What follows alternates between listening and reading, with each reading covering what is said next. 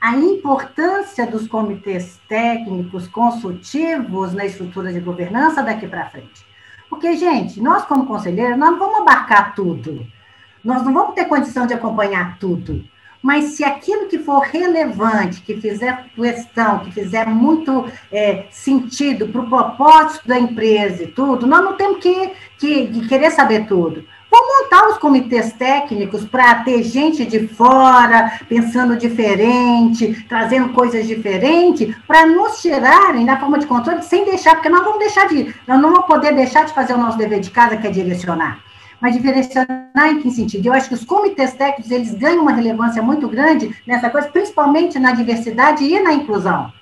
Né? Você ter, por exemplo, um Ailton Krenak, por exemplo, como, um membro do seu comitê para falar sobre diversidade, sobre voz da floresta, sobre mineração, por exemplo, né? Trazer um cara que, que, que tem legitimidade para fazer.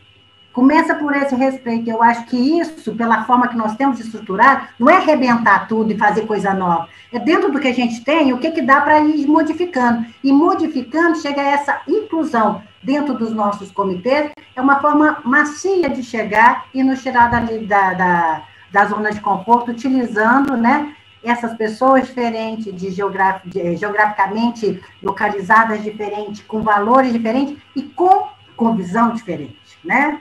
Então, eu gostaria de deixar isso da importância dos nossos comitês, né, consultivos, técnicos, que a gente poderia estar fazendo mais uso estrategicamente deles.